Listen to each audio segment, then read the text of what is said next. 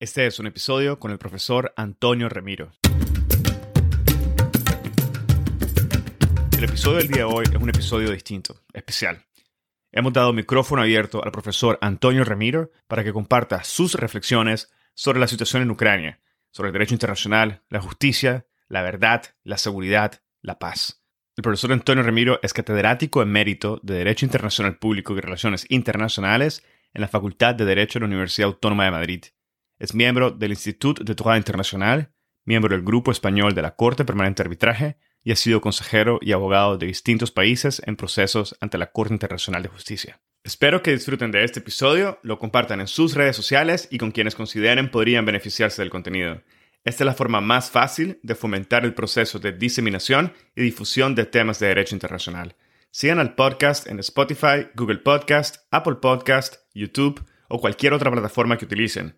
Recuerden que pueden adquirir su membresía en la sección de contenido premium en nuestra página web en www.hablemosdi.com o en el link de membresía que está indicado en la descripción de cada uno de los episodios. Y así obtendrán acceso a episodios premium, acceso anticipado a los episodios generales, acceso a contenido adicional exclusivo, acceso completo a las gotas de jurisprudencia internacional y acceso a la sala de conversación de Hablemos de Derecho Internacional el primer espacio virtual único y consolidado para networking de la comunidad global de hispanohablantes oyentes del podcast. Ahora, empecemos. Ucrania es el epítome del desorden internacional.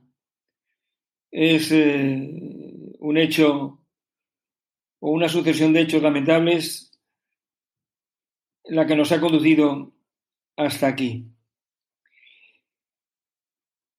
Ucrania es hoy la agresión, operación militar especial, la llaman eh, los eh, dirigentes rusos, Putin, una agresión del 24 de febrero de, 2022 hasta nuestros días. Y las premisas fueron la incorporación de Crimea a Rusia en 2014 y el reconocimiento de las repúblicas de Donetsk y Lugansk en el Donbass, justamente en las fechas inmediatas anteriores a la agresión.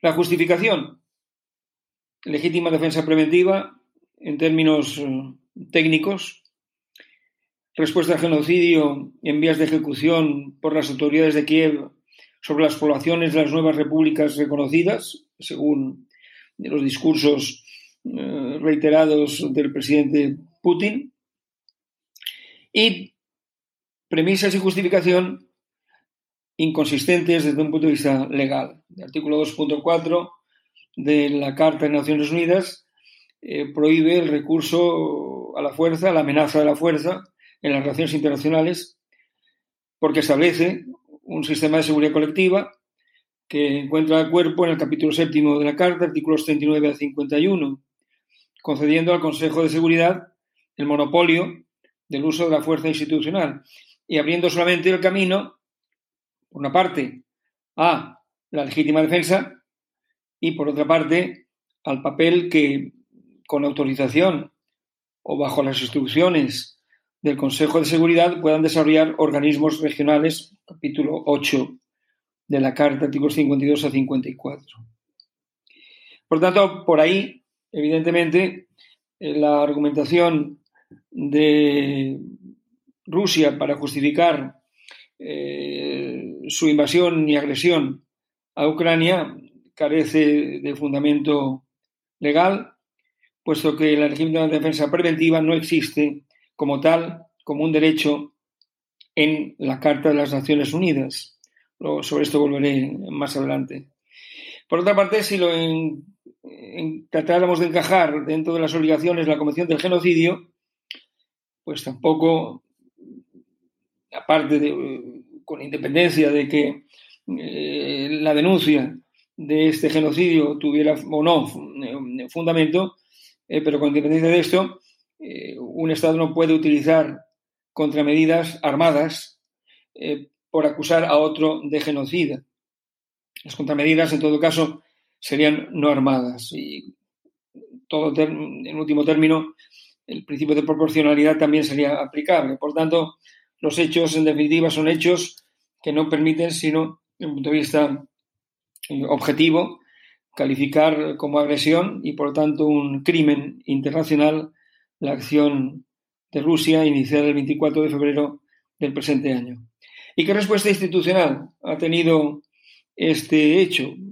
La respuesta institucional ha sido eh, diversa, variada, múltiple, primero en el marco de las Naciones Unidas y luego fuera de él. En el marco de las Naciones Unidas, en primer lugar, el Consejo de Seguridad eh, se ha visto incapacitado de actuar. ¿Por qué?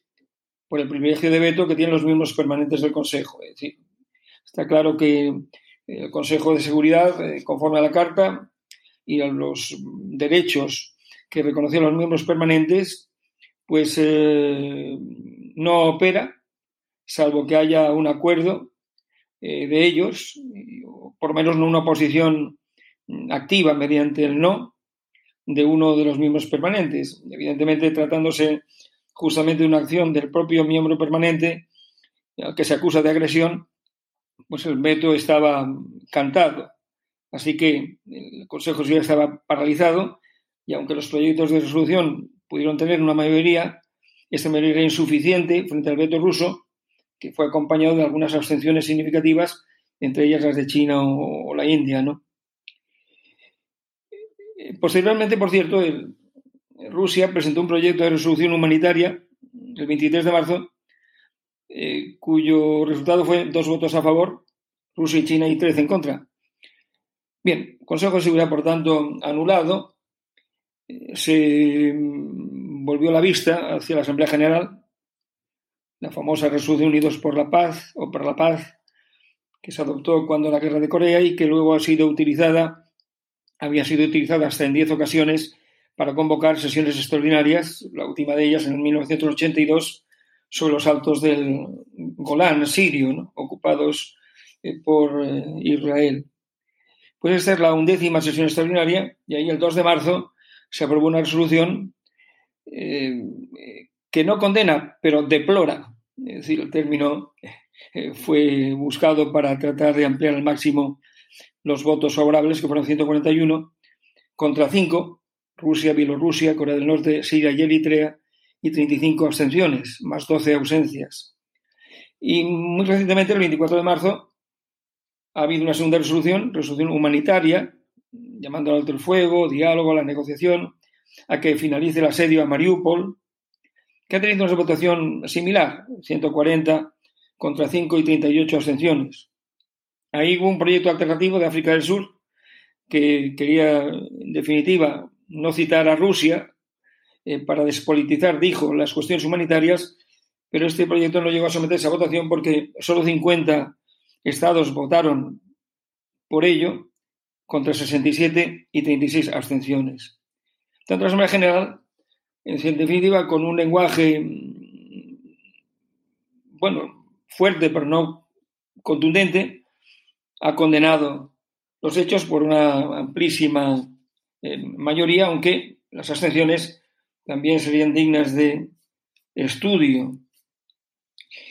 El Consejo de Derechos Humanos, otro órgano de Naciones Unidas, ha establecido una comisión de investigación para ver en qué medida el derecho internacional humanitario y los derechos humanos han podido o están siendo violados. Luego tenemos la Corte Internacional de Justicia.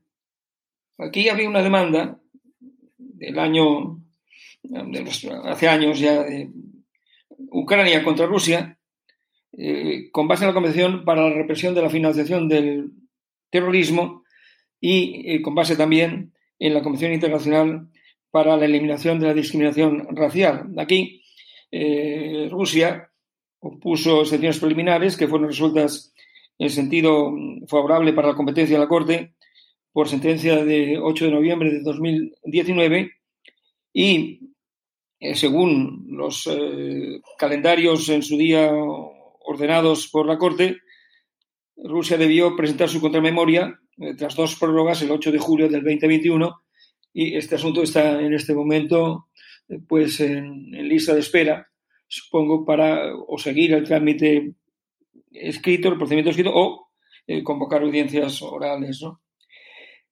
Pero más importante que esa demanda, en relación con el tema que estamos ahora considerando, es la demanda con base en la Convención contra el Genocidio que acaba de presentar hace unos días eh, Ucrania, con una habilísima maniobra en la cual ha sostenido más o menos lo siguiente.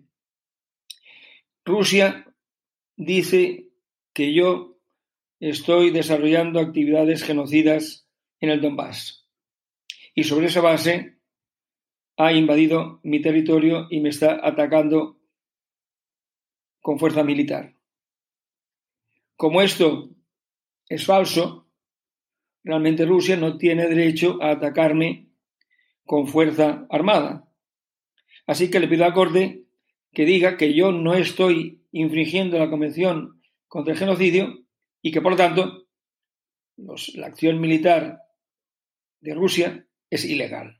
Ven ustedes, por lo tanto, la hábil maniobra con la cual ha tratado de servirse del convenio contra el genocidio, justamente eh, señalando que ella es acusada de genocidio y que esa es una denuncia falsa. Es decir, que la denuncia falsa entraría dentro del ámbito de aplicación de lo que sería la competencia de la Corte conforme a este convenio, sin el cual, sin este fundamento de jurisdicción, evidentemente la Corte no podría entrar en el asunto. Lo que interesa, evidentemente, a Ucrania es que se establezca la ilegalidad de la acción armada de Rusia, pero para ello tiene que hacer el giro y encontrar un fundamento en que la, están acusando de genocidio. Por eso, eh, Rusia, que no ha comparecido en el procedimiento de medidas cautelares planteado por eh, Ucrania y que se ha resuelto muy recientemente mediante una orden del día 16 de marzo,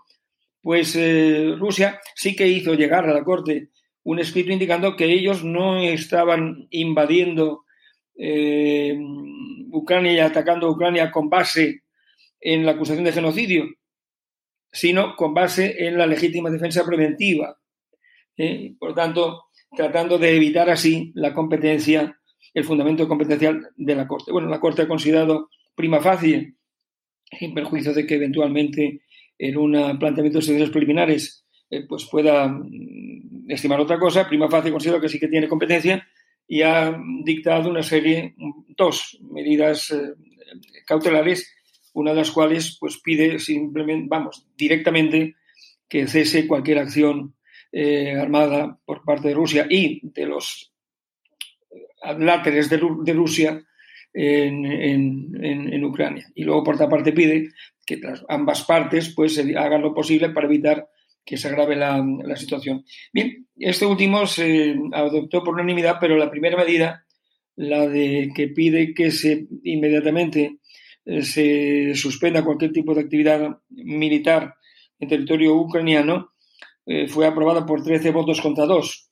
Los dos votos en contra han sido de los jueces Gevorgian y UE.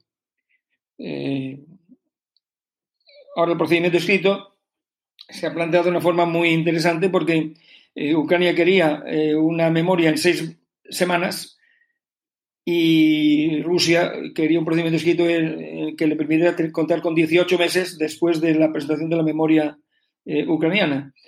De manera que la Corte ha decidido darle seis meses a uno y seis meses a otro. Tanto será en el curso de un año cuando, en último término, pues a menos que en el interludio, pues Rusia plantee unas excepciones preliminares, suele hacerlo, pero suele hacerlo en el límite mismo que permite el reglamento. Es decir, por lo tanto, eh, suele esperar a que el demandante presente la memoria y al cumplirse los tres meses siguientes del depósito de la memoria del demandante, plantea excepciones preliminares, con lo cual evidentemente gana tiempo. Esto en cuanto al ámbito de actuación en, el, en Naciones Unidas. En, otros ámbitos encontramos también actuaciones interesantes. Consejo Europa primero suspende a Rusia, luego la expulsa, pero previendo que las vaya a expulsar, Rusia se retira, denuncia eh, al mismo tiempo el convenio de derechos humanos.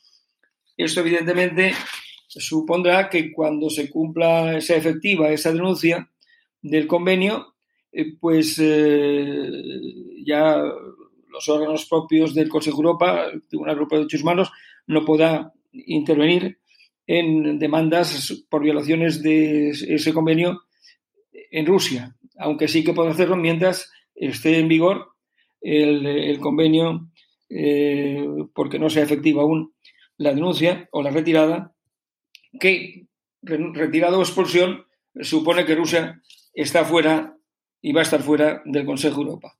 Luego está la Corte Penal Internacional. Aquí, evidentemente, hablamos ya de responsabilidad individual, no de responsabilidad del Estado como tal, ¿no? Individuos responsables de crímenes. Bueno, ni Rusia ni Ucrania son partes en el Estatuto de Roma. Y la agresión, eh, el crimen de agresión, que evidentemente es lo más eh, patente como desencadenante de cualesquier otros crímenes, pues no puede ser perseguido ante esta jurisdicción, eh, no solamente porque no son partes en el Estatuto de Roma, sino tampoco, evidentemente, han suscrito los, el tratado ad hoc eh, que tiene que ver con este crimen de agresión, que por otra parte está regulado en términos tan limitativos que más bien es un canto eh, a la primavera que, un auténtico tipo penal que pueda perseguir la Corte en un futuro eh, próximo. No solamente en, esta ocasión, sino en cualquier otra ocasión en que se produzca. Crímenes de guerra, bueno, ahí, eh, aunque Ucrania no es parte en el eh, Estatuto de Roma, sí que presentó una declaración el 8 de septiembre de 2015 facultando a la Corte que instruyera y y en su caso eh, persiguiera eh, crímenes de guerra cometidos eh, por Rusia o por los fámulos o atlates de Rusia, lo que, lo que llama Ucrania los terroristas del Donbass.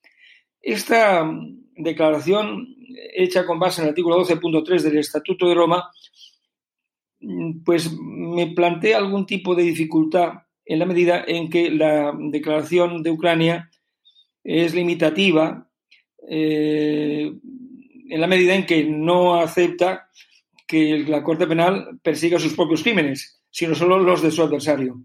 Y yo en estos términos, pues creo que, evidentemente, en fin, eh, Ucrania lo mejor que haría sería ratificar el, el Estatuto de Roma y, en su caso, pues ampliar la declaración para que cubra, evidentemente, también sus deseablemente no existentes, pero por siempre posibles, eh, crímenes eh, de guerra. ¿no? Em, no actuando la Corte Penal, podría actuar algún otro tipo de tribunal. Bueno, hipotéticamente, el Consejo de Seguridad podría crear un tribunal internacional como hizo en Ruanda o hizo para antigua Yugoslavia, pero es una hipótesis totalmente inverosímil, ¿no? Porque eh, inmediatamente se pondría en marcha el veto de, Rusia, si es que eh, eh, se pensaban que pudiera tener una mayoría posible el Consejo una, una pretensión de este tipo. Lo que sí que caben son los tribunales estatales, es decir, los tribunales ucranianos y de otros países podrían, podrían en, efecto ejercer jurisdicción bajo determinadas circunstancias como se recogen en, los convenios de, Ginebra eh, perfectamente. Por tanto, ahí sí que cabría una persecución de carácter criminal. ¿no? En otro ámbito ya, pues tendríamos que hablar de la OTAN y de sus miembros. La OTAN y sus miembros están actuando en legítima defensa colectiva. El artículo 51 de la Carta avala su conducta que se concreta ahora en el suministro de armas y de toda clase de subsidios, con la única línea roja autoimpuesta de la respuesta militar para evitar un efecto contagio que conduzca a una nueva guerra mundial entre potencias nucleares. Entonces, lo que quiero significar es que la régimen de defensa colectiva, en este caso, es un derecho, no una obligación. Sería una obligación si Ucrania fuera parte de la OTAN, eh, por el artículo 5, eh, pero no solo siéndolo, eh, la OTAN tiene derecho, como tiene derecho cualquier Estado, a asistir, incluso con las armas, a Ucrania. Otra cosa es que sea imprudente hacerlo precisamente por esa circunstancia, y entonces, bueno, pues se esté alimentando el conflicto mediante el suministro de armas en la expectativa de que, pienso yo, de que la duración haga tan costoso para el agresor el mantener la lucha que se avenga a una negociación en la cual el agredido pues tenga una posición no absolutamente eh, inferior por su desigualdad, sino mm, en cierto modo paritaria. Es decir, eso es lo que explicaría y justificaría el suministro de armas, extendiendo evidentemente la contienda, la destrucción y la muerte. Por otra parte, se ha tratado de fortalecer la seguridad euroatlántica mediante desplazamiento de efectivos a los límites orientales de la OTAN y la advertencia, ahora sí, de que este es un límite sagrado, que no se puede tocar ni un solo metro ni pulgada de del territorio de Estados eh, miembros de la Alianza Atlántica. Por otra parte, se han adoptado contramedidas no armadas, lo que llaman, les gusta llamar a Estados Unidos y a sus mm, aliados sanciones. Yo es un término que detesto porque creo que la sanción es un eh, signo de verticalidad y no hay verticalidad aquí, hay verticalidad en las Naciones Unidas, pero aquí no. Y por lo tanto, eh, la OTAN puede sancionar a sus miembros, pero no a los no miembros. Por lo tanto, aunque le guste engalanar sus medidas como sanciones, en su caso tendrán que justificarse con medidas de retorsión o contramedidas. Y en este caso yo creo que son contramedidas no armadas, legítimas, dada la circunstancia a la que quieren responder, tienen también un valor añadido en la medida en que estos estados están tratando de proteger una norma internacional imperativa, como es la prohibición del uso de la fuerza, la prohibición de la agresión, y lo están haciendo no como agredidos, sino como terceros. Es decir, que de cierto modo este caso viene a confirmar que los terceros pueden utilizar las contramedidas eh, para forzar el respeto del derecho internacional en otros países que no son ellos mismos o sus um, aliados directos. Y eso lo vemos pues maximizando la presión económica, expulsando del sistema bancario SWIFT a los bancos eh, rusos, el acoso a los oligarcas. Y de, estos eh, se llaman emprendedores en otros sitios, pero aquí, oligarcas, la reducción de la dependencia del gas y del petróleo rusos, es decir, todos estos son elementos que acompañan justamente a esa asistencia eh, en armas y subsidios a Ucrania. ¿no? Luego está la acción diplomática, la búsqueda de alto el fuego, de corredores humanitarios, lo que podemos llamar la movilización de la vergüenza en organismos internacionales y medios internacionales. Y luego la acción humanitaria sobre esos millones de refugiados que han desbordado las fronteras de Ucrania y también sobre los desplazados que dentro de Ucrania han tenido que cambiar su lugar donde buscan eh, hurtarse a, los riesgos personales que pueden sufrir allí donde vivían. ¿no? Por otra parte, se ha dado apoyo, estamos implementando de la OTAN, a países vecinos de Rusia que no son miembros de la OTAN, como Moldavia o como Georgia. ¿no? Eh, la Unión Europea, evidentemente, en cierto modo, solapa su actividad con la de la OTAN, OTAN en la medida en que pues, eh, la mayoría de los miembros de la Unión Europea son miembros de la OTAN y los que no lo son eh, y son de la UE, pues también, en definitiva, es el ámbito de la Unión Europea que se están adoptando también toda esta serie de contramedidas de carácter no armado, de acción humanitaria, de acción diplomática. ¿Y qué perspectiva tiene en este momento el conflicto? ¿Qué perspectiva de, de posible solución? Bueno, lo primero sería buscar un alto el fuego y a partir de ahí mantener una negociación más de fondo. Pero yo no creo que se pueda pasar del alto el fuego y un acuerdo, digamos, de mantener el statu quo. Por una razón, porque los acuerdos tienen que versar sobre dos materias fundamentales. Una, el arreglo territorial. Está claro que Rusia va a pretender consolidar esos dos nuevos estados eh, a los que ha reconocido oficialmente y que incluso no sabe consolidarlos, sino extender sus límites territoriales. Por otra parte, el reconocimiento por Ucrania de Crimea como una república que declaró su independencia y luego fue solicitó su eh, ingreso en, la Federación de, Rusia.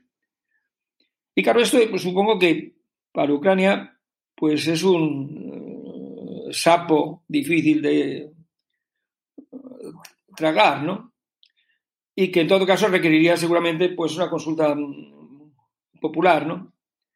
O sea que ningún gobierno va a poder, después del sacrificio enorme que están haciendo en vidas y haciendas, aceptar eh, sin más, eh, como mal menor, la amputación de su territorio.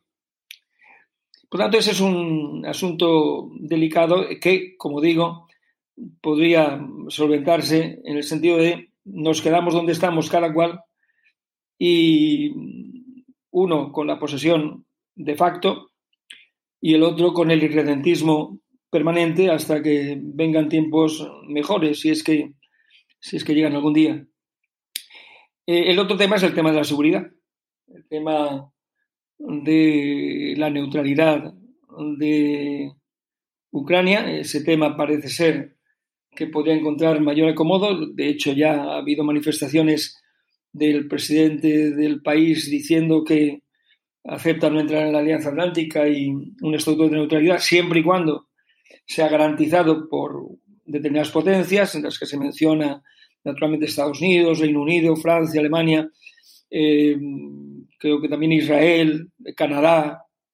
Eh, en definitiva, eh, habría que, por tanto, establecer un pacto de, neutralidad con garantías de terceros, de manera que, en caso de que en el futuro hubiera una acción armada de Rusia en Ucrania, pues eh, se desatara por los garantes una acción de, respuesta, en definitiva similar al artículo 5 del Tratado de la Alianza Atlántica. ¿no? Eh, también cabe pensar libre determinación, es decir, si se permitió a Kosovo independizarse de Serbia, eh, pues eh, ¿por qué no se va a permitir a mm, estos dos repúblicas del Donbass, mediante un proceso de libre determinación, la separación de Ucrania, dadas las circunstancias? Evidentemente, esta es una cuestión en la cual eh, pues entran en juego muchos elementos los que ahora pues no tengo realmente la disposición de entrar porque nos llevaría a un territorio pues em, pantanoso. Y luego otro tema eh, interesante, eh, pero que lamentablemente creo que va a ser de difícil encaje, que es el tema de la reconstrucción. ¿Quién se hace cargo de la factura? ¿Quién paga los platos rotos? Que no son solo platos, son vidas humanas. Y la cuestión. Evidentemente, la reconstrucción será un gran negocio para muchas empresas y será financiado seguramente por Estados Unidos y por la Unión Europea, pero no creo que eh, Rusia vaya a pagar los daños causados, sobre todo porque eh, para ello tendría que ser previamente derrotada. Y no me cabe en la cabeza una derrota de Rusia salvo que medie circunstancias en las cuales pues sería azaroso entrar ahora. Por lo tanto, eh, si es que tuviéramos tiempo para contarlo, desde luego. Tanto, esta es la situación de Ucrania, pero yo quería hablar de Ucrania para poder, a su vez, establecer por qué hemos llegado a Ucrania. Porque he dicho al principio que Ucrania es el epítome del desorden mundial, del desorden actual. Pues porque realmente Rusia no es el primer agresor de campanillas del siglo XXI. Rusia es el más reciente, pero no el único, ni el más posiblemente reiterativo. Tenemos que retrotraernos a la caída del muro de Berlín, que en el año 89, pues en cierto modo ejemplificó o simbolizó el fin de la llamada Guerra Fría y dio pie a grandes esperanzas. Hay que recordar las palabras del presidente Bush, padre, en el Congreso de los Estados Unidos. En el verano del año 90 dijo exactamente, y cito, que nacía un mundo nuevo, donde la ley del derecho sustituye a ley de la selva, un mundo donde las naciones reconocen la responsabilidad compartida por la libertad y la justicia, un mundo donde el fuerte, el fuerte respeta los derechos del débil, ni más ni menos. Y unas semanas después, en octubre, los primeros días de octubre, en el marco de la Asamblea General, el presidente Bush padre compartió su visión, compartió su visión propia y, de Gorbachev, eh, de un nuevo orden mundial y una larga era de paz, una asociación basada en la consulta, la cooperación y la acción colectiva, especialmente a través de organizaciones internacionales y regionales, una asociación unida por los principios y por la ley y apoyada por un reparto equitativo de costes y contribuciones, una asociación cuyos objetivos han de ser más democracia, más prosperidad, más paz y menos armas. Esto dijo Bush padre en aquel año 90. Y claro, todos nos llenamos de ilusión. Eh, pues bien, parecía que Estados Unidos asumía, una vez que se había descompuesto el bloque de Varsovia, el Pacto de Varsovia, una vez que la Unión Soviética entraba en una fase de metástasis, eh, parecía que Estados Unidos asumía el liderazgo para hacer realidad y profundizar los principios e instituciones de la Carta y el sistema de seguridad colectiva. Bien, es cierto que unos meses antes acababa de bombardear Panamá. Se ve que no entraba dentro del, del guion. O sea que esto era una cosita menor, eh, de patio trasero. También es cierto que en aquella época, junto a las ilusiones que todos nos habíamos creado, el señor Francisco Fukuyama eh, un ejemplo magnífico de oriental absorbido y reinsertado en eh, Estados Unidos, por tanto, el hombre, el hombre del, presente y del futuro, nos decía que se había acabado la, historia de las ideologías, que la democracia liberal era la panacea, que no había ya ningún tipo de discurso eh, filosófico-político que pudiera con él y que la única cuestión del tercer mundo era ver el tiempo, los años, los decenios que le costaría asumir y llegar a los niveles de desarrollo precisos para que la vida de sus gentes fuera digna y honrada. Eh, y Milton Friedman y sus Chicago Boys estaban por ahí, circulando por todo el mundo, creando también economías neoliberales a toda pastilla. Eh, por tanto, digamos que vivíamos en este periodo y salvo el pesimista Huntington que venía diciendo, no, no, pero aquí viene la lucha de civilizaciones y tal. Bueno, salvo este, esta pesadilla un poquito que lo, demás era gloria a Dios en, las alturas y al capitalismo en la tierra universal. Por tanto, cabe recordar eh, esas historias porque, como digo, nos llenaron de, de ilusión. Pero fue un cuento. Fue un cuento porque Estados Unidos no pudo resistir la tentación bíblica de la unilateralidad, de la unipolaridad, del orden imperial, basado en el New American Century Project, luego lo redimensionaron con más realismo para que no fuera imperial, sino fuera simplemente hegemónico. Pero recuerdo que ese New World Order, el nuevo orden mundial, palabras como las de este martillo de herejes que era el señor Krauthammer. Estados Unidos es la potencia dominante en el mundo, más dominante que cualquier otra desde la antigua Roma, ni más ni menos. O las de Bolton, que luego adquirió grandes responsabilidades políticas, sobre todo con su amigo enemigo, el señor Trump. Nosotros, decía, deberíamos ser descarados, convencidos, tercos hegemonistas. En definitiva, el derecho internacional se convertía en el derecho de los Estados Unidos en sus relaciones internacionales con los demás estados. Y las hazañas bélicas de Bush hijo, aunque no solo de él, fueron el mayor exponente de esta tentación expresada en los hechos. Estados Unidos va a velar por su seguridad e intereses y realiza el modelo de sociedad que le conviene, sin dejarse mediatizar por normas jurídicas internacionales ni mecanismos multilaterales. El poder equivale al derecho. Y ese poder se identifica esencialmente en esos años con la supremacía militar y la disposición a utilizar la fuerza actuando unilateralmente. Se dice menos Estado, menos diplomacia y más gastos de defensa. Y Estados Unidos se convierte en Mister No. No al desarme, no al cambio climático, no a las órdenes de la Corte Internacional de Justicia, no a la Corte Penal Internacional, el veto en el Consejo de Seguridad, que es el máximo usuario del mismo en esos años, y la soledad, la soledad en la Asamblea General, donde apenas Israel y las Islas Marshall y la Federación de, de Micronesia votan con Estados Unidos sus causas más innobles. Y digo esto porque, evidentemente, una gran potencia, cuando se encuentra en una situación tan minorizada, como dice aquel, se la tiene que dejar ver. Porque si siendo tan poderoso tienes y te quedas con cuatro votos en la Asamblea General, es que tus causas son muy poco justas. Aunque llamar así el bombardeo de Panamá. Y claro, llegan las acciones bélicas, las hazañas bélicas, incluso empieza con Kosovo.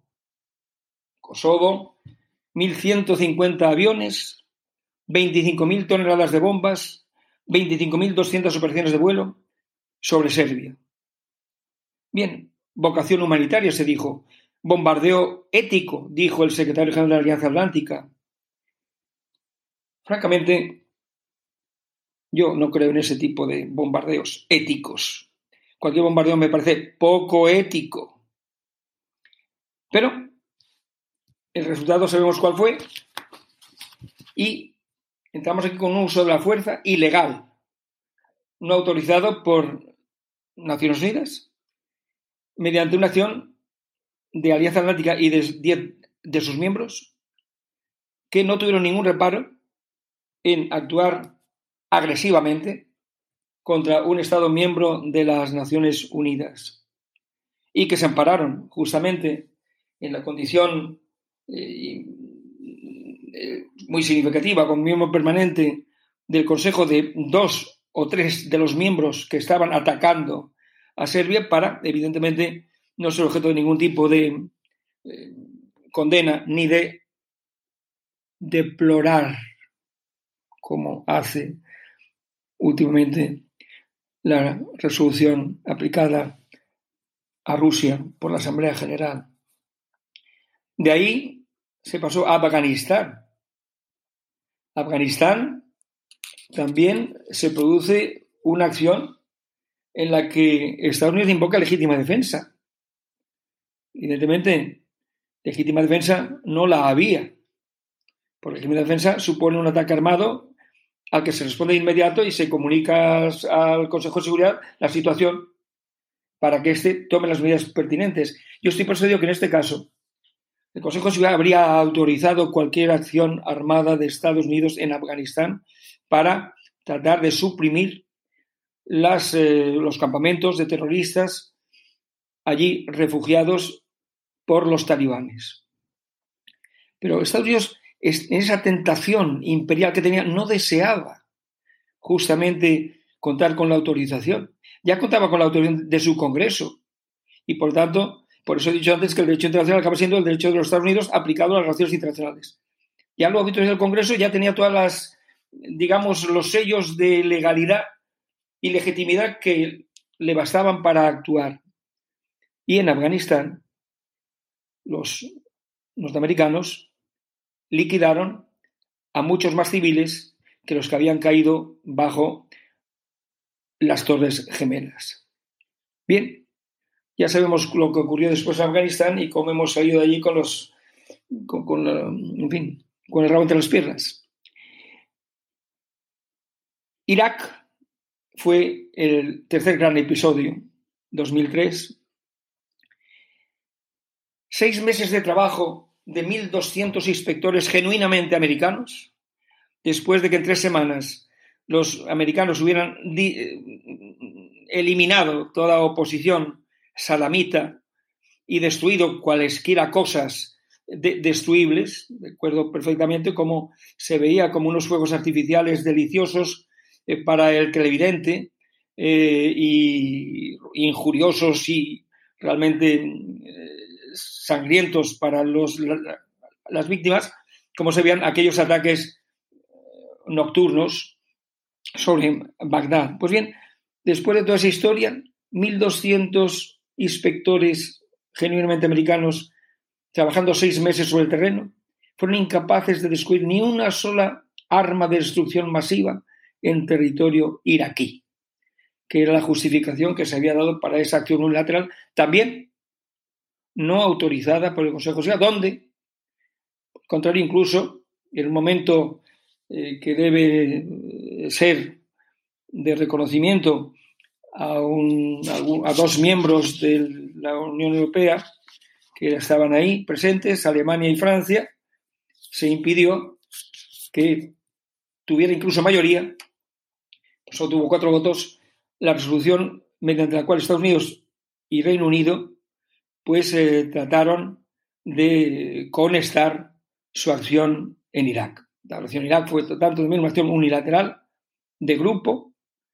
Ahí, lamentablemente, estuvo también eh, España, entonces gobernada por el señor Aznar, eh, que estaba encantadísimo de visitar al señor Bush y compartir con Tony Blair en el eh, rancho de Bush unas buenas conversaciones. Incluso se le pegó el acento texano a nuestro presidente y ahí estuvimos. Lamentablemente éramos miembros del Consejo de Seguridad en aquel momento y fuimos eh, miembros, por tanto, de aquellos que agredieron a Irak. No es precisamente una cosa de la que me sienta especialmente orgulloso como ciudadano español.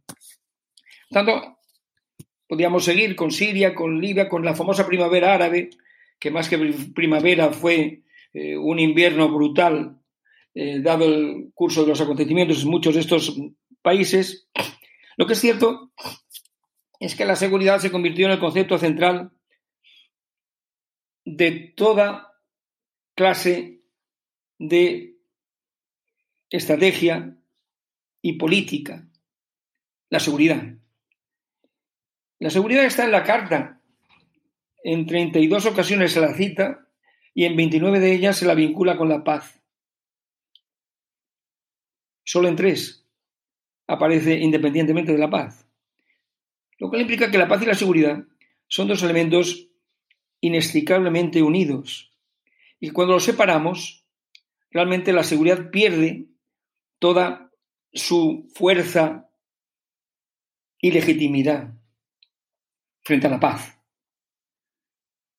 La seguridad se justifica cuando está al servicio de la paz se justifica cuando se pone en relación con la libertad, con la justicia. Es ahí donde la seguridad tiene su auténtica dimensión y profundidad. Pero si la separamos de la paz, de la libertad y de la justicia, es un concepto nocivo, peligroso, porque acaba con los derechos humanos acaba con sociedades eh, pusilánimes, débiles, dispuestas a renunciar a sus derechos con tal de que les garanticen, y nadie se lo va a garantizar, la seguridad. Se pierde la intimidad, la privacidad, la confianza. Se pierden muchas cosas. Y desde ese punto de vista, pues yo reconozco que la libertad o la paz quedaron reducidas a eslóganes, eslóganes publicitarios. En Afganistán, por ejemplo, la acción de Estados Unidos se llamó justicia infinita. Y de ahí pasó a llamarse libertad duradera. Ya, vemos lo que ha durado. La acción en, Irak se llamó libertad iraquí. Es decir, eh, pero salvo los eslóganes no quedó nada. La seguridad, la seguridad, la seguridad por todas partes. Una seguridad que sofoca la libertad, que sofoca la paz, que sofoca la justicia. Y junto a esta noción de seguridad, la guerra preventiva. Hombre, aparece aquí la guerra preventiva. Queríamos que, la ha citado antes eh, la legitimación primitiva y la guerra primitiva resulta que ya la, la, invocaba Estados Unidos en aquellos momentos. ¿Por qué? Porque confundía el ataque inminente, donde evidentemente la legítima defensa opera, con la mala intención. Es decir, hombre, este, este, este, este Estado está bueno, por unos tipos tan impresentables que seguro cuando son mayores me atacan. Pues me los voy a cargar ahora, preventivamente. Hombre, eso no es legítima defensa.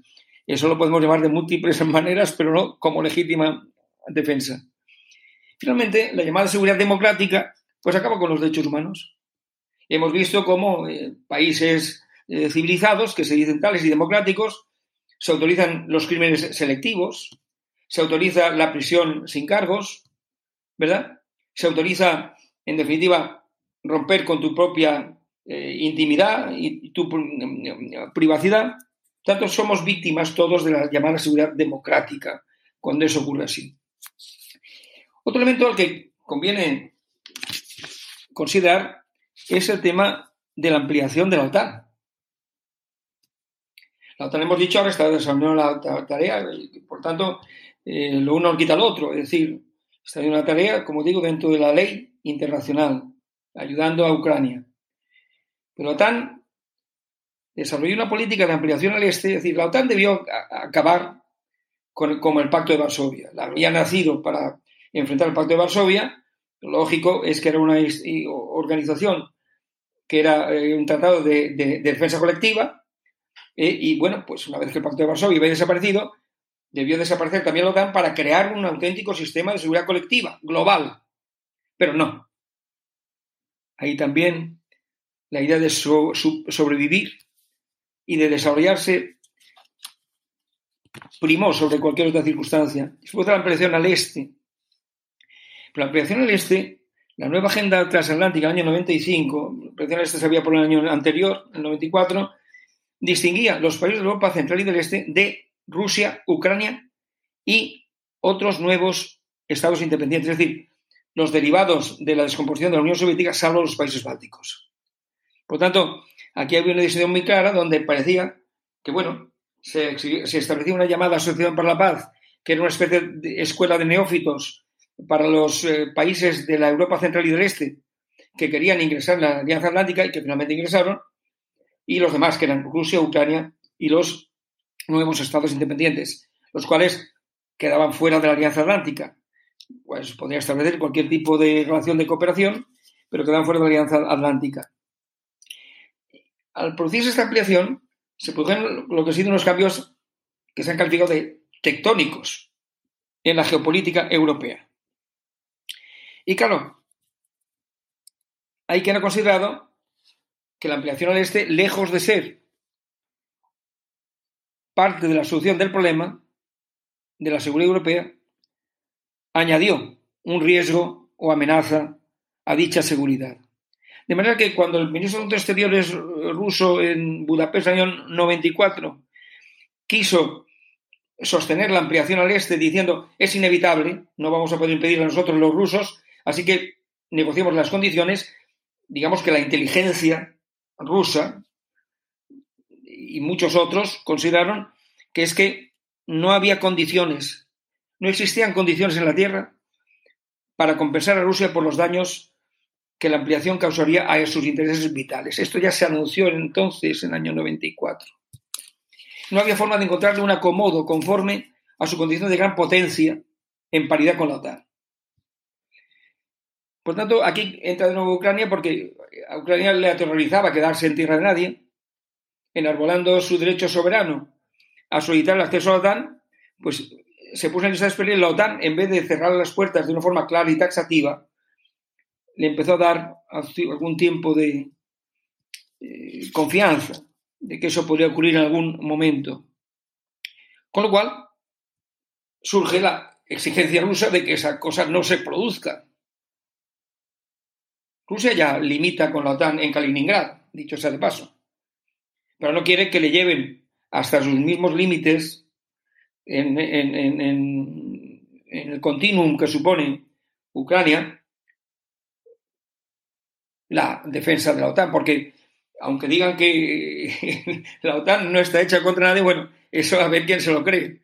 Es decir, la percepción que puede tener Rusia es que la OTAN, en todo caso, la mira como un enemigo potencial. Porque si no, ¿para qué va a estar ahí la OTAN? Sino porque el enemigo potencial es Rusia. Así que es lógico que Rusia considere que su interés vital de seguridad se encuentre amenazado si Ucrania, aparte de otros países, ya han entrado en la Alianza Atlántica, pues también se incorpora a ellos. Por es el hipotético enemigo y se siente aislado, se siente como un oso acorralado. Porque se quiere cambiar el estatus en perjuicio de Rusia, reproduciendo las líneas de fractura viejas ahora mil kilómetros al este. Y todo, evidentemente, esto es incompatible con un sistema de seguridad regional colectiva que solo puede anclarse en la inclusión de todos. Por tanto, la ampliación aumentaba la percepción de seguridad de los nuevos miembros en la misma medida en que aumentaba la percepción de inseguridad de Rusia y, por lo tanto, de seguridad de Europa en su conjunto. Tanto eh, podía ser bueno para los nuevos países, pero era malo para la seguridad en su conjunto porque la inseguridad de Rusia se vería, eh, la seguridad de Rusia se vería comprometida. Y voy a citarme algo que escribí en 1996. Ustedes soy enormemente mayor.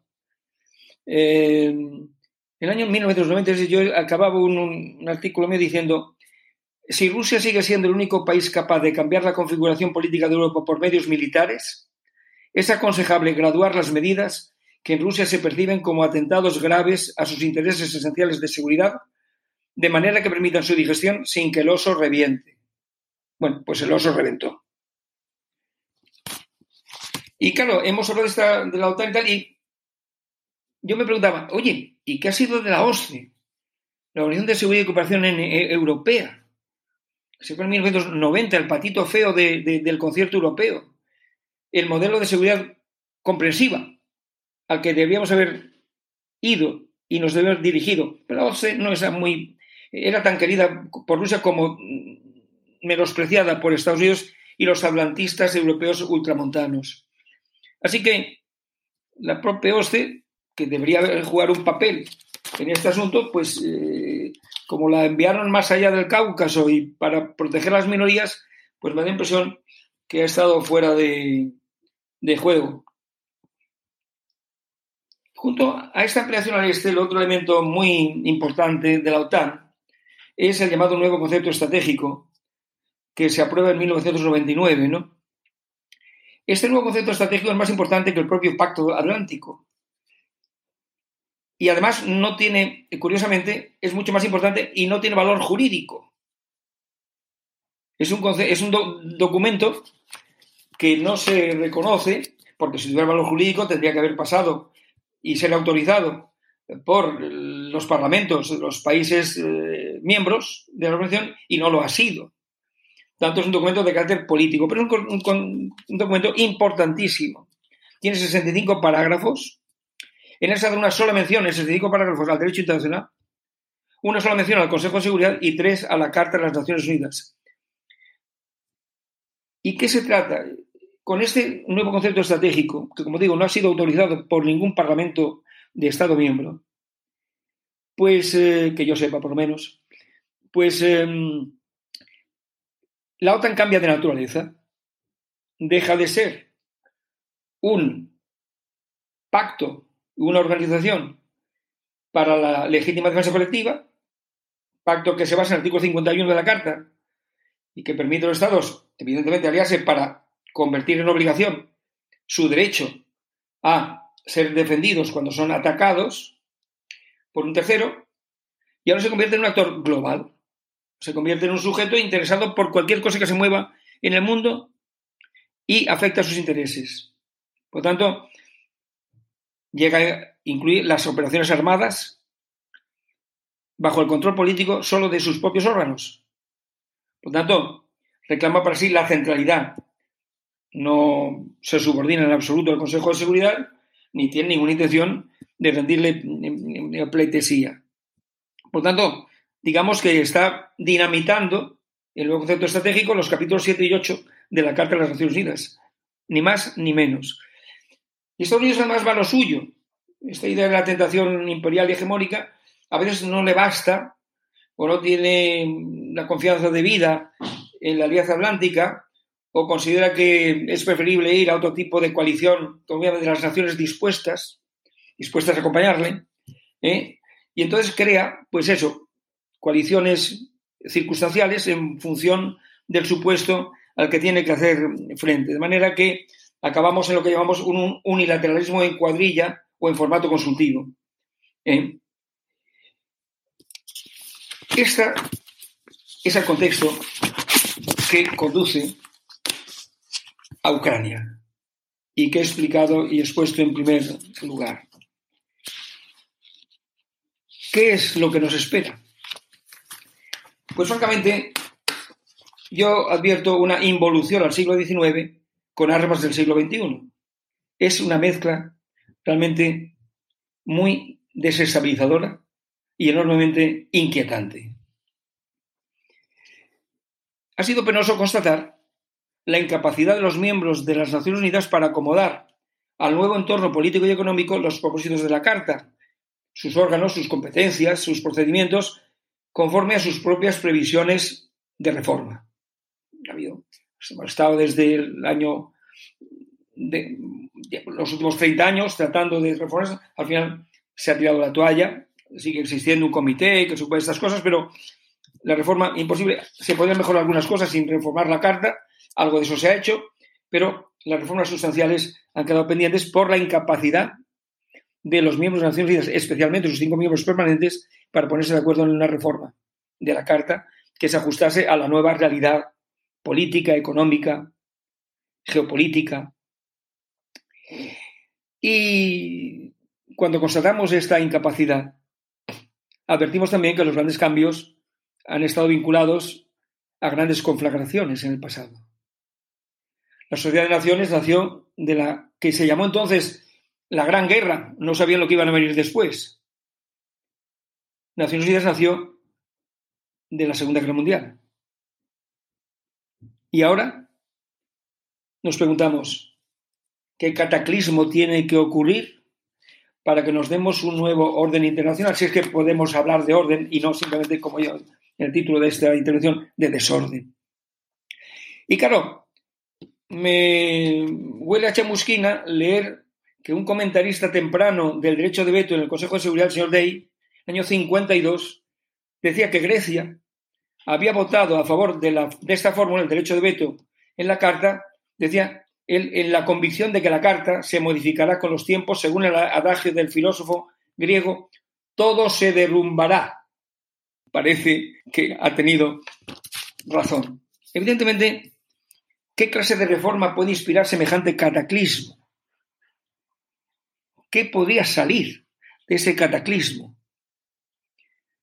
Eh, sin llegar al extremo de ahora decirles que están los jinetes del apocalipsis ya eh, circulando eh, por nuestras carreteras, o identificar a Putin o a sus adversarios como la bestia de oro o el anticristo, lo cierto es que el mal existe y hay motivos sobrados para estar preocupados. Una carta se ha derrumbado. Y ahora que tenemos no es el derecho, es la contingencia del poder nuclear la que nos mantiene, en cierto modo, vivos. Es el miedo al conflicto nuclear. Es pensar que, y por eso, en cierto modo, viendo a los ucranianos con toda la razón detrás de ellos, aceptamos su heroísmo, aceptamos un martirio, pero no nos atrevemos a actuar de otra forma por miedo al arma atómica. Entonces, el orden internacional del futuro es el orden del arma atómica, exclusivamente.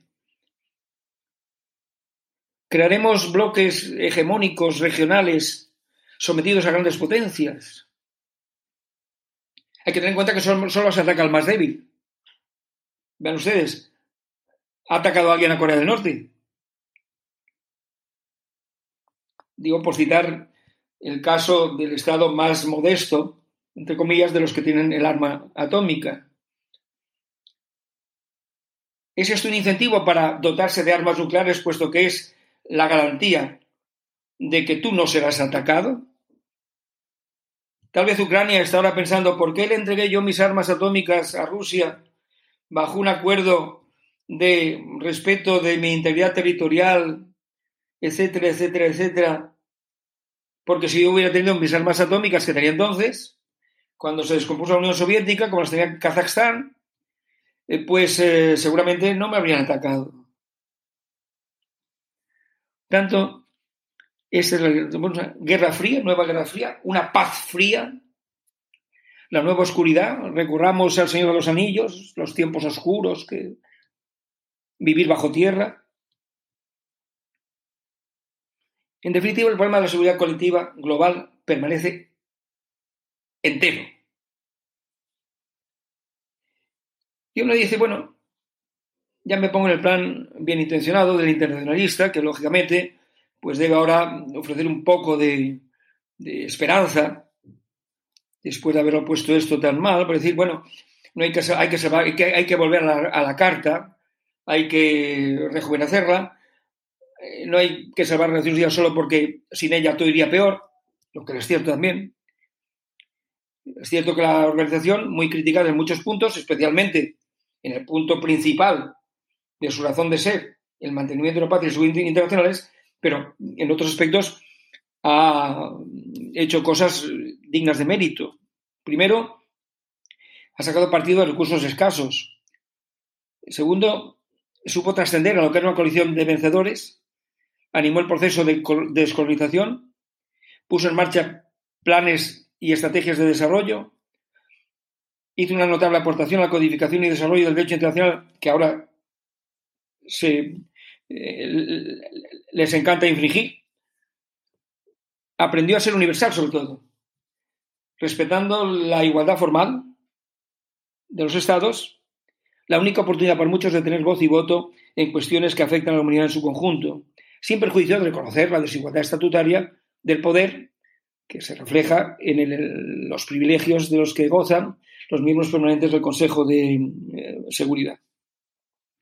Pues bien, Ahora podemos decir que si no se refuerza el entramado institucional de la sociedad internacional con organizaciones representativas y plurales y garantías de los derechos fundamentales de sus miembros, moderando y sometiendo a normas el poder de los más fuertes y apuntalando la solidaridad en el interés común por la supervivencia, ese nuevo orden no es que sea viejo, sea viejísimo y muy inestable. Ni siquiera es el orden de los chimpancés. Yo en algún momento dije, bueno, es que el, orden al que nos dirigimos, pues es de los chimpancés. En el mundo de los chimpancés hay competencia, pero uno sale vencedor y entonces ese, ese chimpancé manda. Aquí no. Hay demasiados chimpancés nucleares. Aquí no puede mandar ninguno de ellos, porque, en efecto, la lucha de los chimpancés nucleares acabaría con todos nosotros, los chimpancés, los bonobos y cualquier otro tipo de mono titiritero que aún estuviera circulando por el planeta. Tanto urge volver a la Carta, reconstruir el consenso, que han de servir los principios constitucionales que nos dimos en el 45 y ampliar, complementar tales principios. Lo que era bueno para Afganistán, en cierto momento, se dijo puede ser bueno para el planeta. Se dijo de Afganistán que se quería un gobierno de amplia base, pluriétnico y representativo, empeñado en el mantenimiento de la paz, respetuoso de las normas internacionales y de los derechos humanos, sin distinción de género, raza y religión, cooperativo en la lucha contra el terrorismo y toda clase de tráficos ilícitos, solidario y asistencial, volcado en la construcción de una sociedad alfabetizada, saludable y progresista. Esto se decía de Afganistán y se podía predicar del planeta también. Pero, ¿qué ha pasado en Afganistán? señores. Y si lo que ha pasado en Afganistán pasa en el universo mundo, ¿dónde quedarán todas esas esperanzas? Llegará un día en que la comunidad internacional se haga presente y acumule poder suficiente para hacer temible su reacción institucional frente a la agresión y sus consecuencias. Pues hablemos con la fe, sin ningún átomo de esperanza. Muchas gracias. Si encontraste este episodio interesante, te invitamos a que lo compartas y nos sigas en Spotify, Apple Podcast, Google Podcast o cualquier otra plataforma que utilices para escuchar tu podcast Hablemos de Derecho Internacional, haciendo clic al botón de seguir o al botón de suscripción. Hasta la próxima.